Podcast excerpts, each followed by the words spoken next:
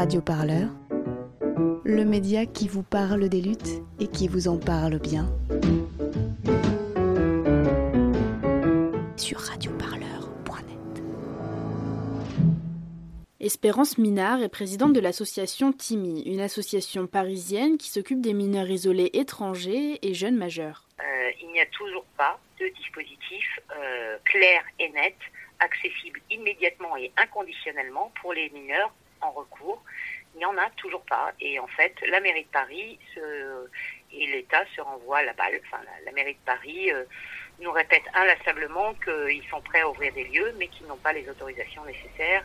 Et le gouvernement nous répète que les mesures sont prises et que tous les jeunes peuvent être protégés. Donc, euh, on est dans un flou artistique euh, scandaleux.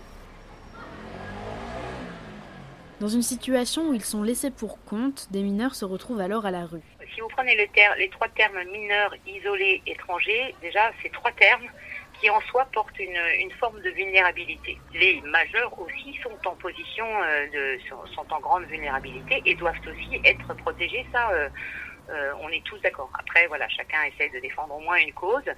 Donc, euh, concernant ces mineurs, euh, d'abord parce que être l'adolescence, c'est des adolescents en général entre 14 et 17 ans. Il y a aussi les jeunes majeurs.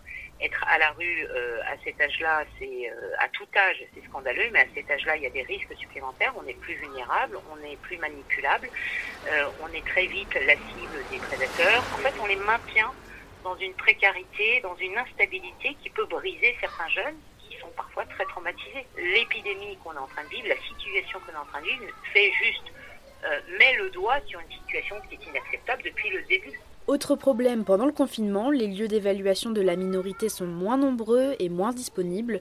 Pourtant, c'est la première phase essentielle pour qu'un mineur puisse être pris en charge. Euh, les seules dispositions qui nous ont été annoncées, qui sont en fait pas des dispositions puisque ça a toujours été comme ça, en dehors des horaires d'ouverture de la Croix-Rouge, du DEMI Croix-Rouge, le dispositif d'évaluation, normalement, ce sont les commissariats qui sont censés accueillir et orienter les jeunes.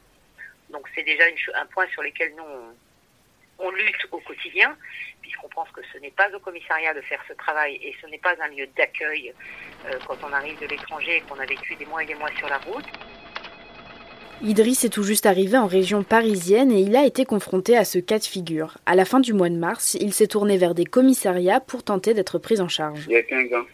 Maintenant, il est passé 15 jours dans la rue. Il dormi dans la rue 15 jours.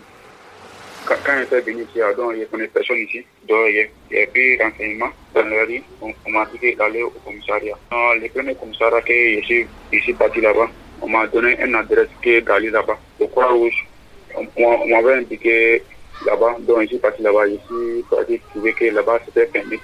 Voilà, donc le lendemain, on m'a proposé une autre commissariat. Donc je suis passé là-bas aussi encore. Donc on m'a donné même adresse que le premier commissariat m'a donné, donc on m'a donné même adresse, c'était fermé. Donc je ne savais pas comment j'ai fait. Donc je me suis retourné dans un rue que je ne connais pas. C'était difficile pour moi, très difficile. Madame qui m'a aidé pour passer à, à. Après trois essais, c'est seulement accompagné d'une adulte bénévole qu'il a pu avoir des réponses auprès de la police. Il est maintenant en attente de son évaluation de minorité et a pu être hébergé provisoirement. Et dans la crise actuelle, la justice est au ralenti, ce qui ne permet pas une bonne prise en charge des mineurs. Anita Bouix est avocate à Toulouse. Elle est aussi présidente de l'Association des avocats et avocates pour la défense des personnes étrangères. Elle fait le point sur la situation.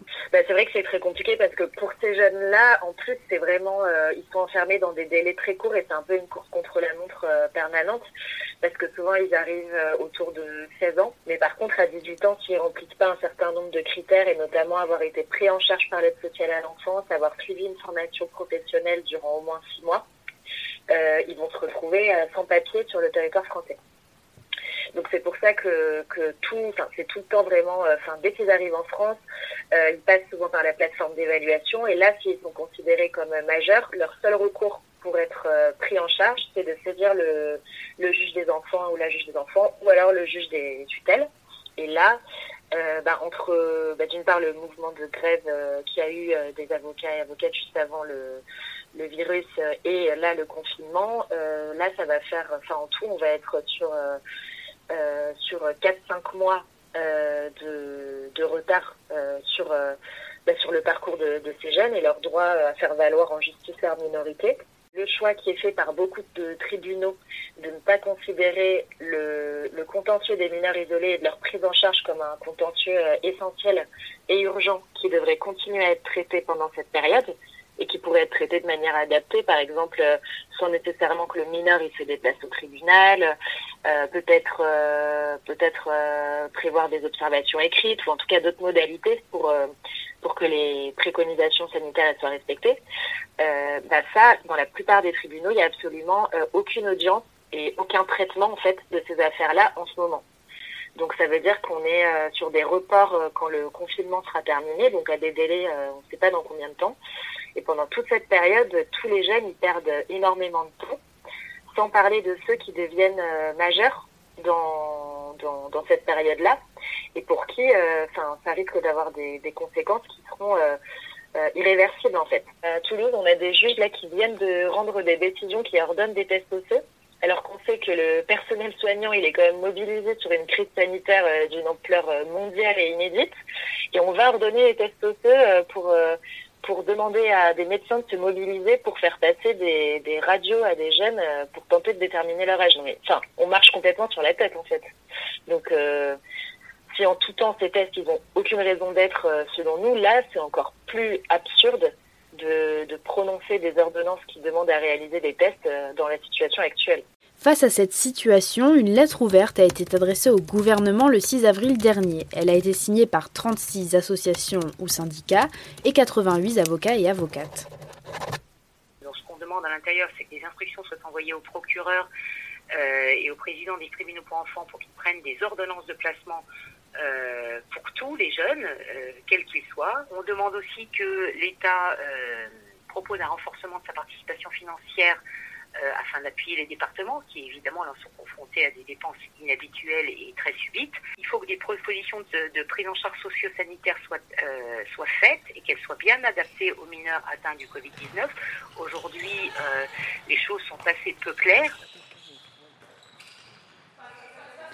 À Paris, par exemple, un gymnase a été ouvert pour accueillir des mineurs isolés, mais ce n'est pas une solution acceptable pour Jean-François Martini. Il est chargé d'études au GISTI, le groupe d'information et de soutien des immigrés. Que ça c'est absolument pas euh, concevable, euh, notamment euh, de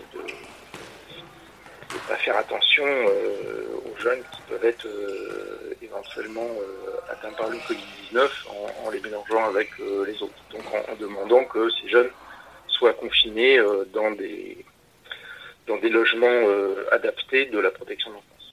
L'ASE, c'est utiliser notamment des chambres d'hôtel.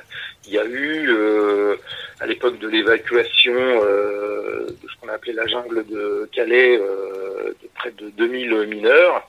Et euh, en quelques jours, euh, l'État avait su euh, réquisitionner des centres de loisirs, des, des, colonies de vacances, des, voilà, des établissements pour accueillir. Alors, bon, les, les, les, conditions étaient là aussi précaires et on les a contestées, mais enfin, réquisitionner un centre de loisirs et euh, mettre en place une équipe d'éducateurs, ça serait quand même mieux dans la situation actuelle que euh, les mettre dans un gymnase. Et lorsque des mineurs sont pris en charge par l'ASE, l'aide sociale à l'enfance, certains et certaines se sentent tout de même délaissés.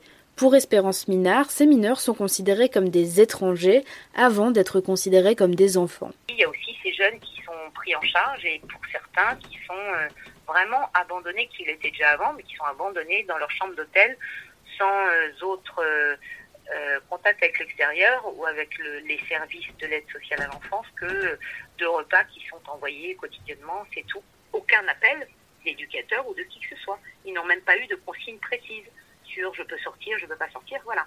En gros, ils sont livrés eux-mêmes dans l'hôtel avec un gardien d'hôtel. Il y a quand même des mesures qui sont prises dans certains foyers, ça se passe bien, dans certains hôtels aussi.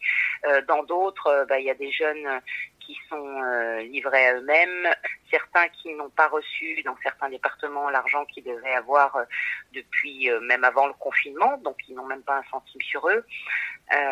Donc il y a, des problèmes administratifs. Et puis surtout pour la plupart, bah, voilà, on voit qu'il n'y a rien d'organisé, même quand ils sont euh, à plusieurs dans un même endroit, il n'y a pas d'atelier, il n'y a pas de cours de français. voilà, au niveau des activités, au niveau du suivi du quotidien, pour certains lieux, euh, c'est compliqué, pour d'autres, ça se passe très bien. Alors le 12 avril dernier, comme le révèle le JDD, 104 parlementaires se sont adressés à Édouard Philippe. Ils demandent la régularisation des sans-papiers, mais également une prise en charge des sans-abri, qui sont eux aussi dans une situation de vulnérabilité. Et concernant les mineurs isolés étrangers, ils demandent une approche adaptée. Radio Parleur, le son de toutes les luttes. Écoutez-nous sur radioparleur.net.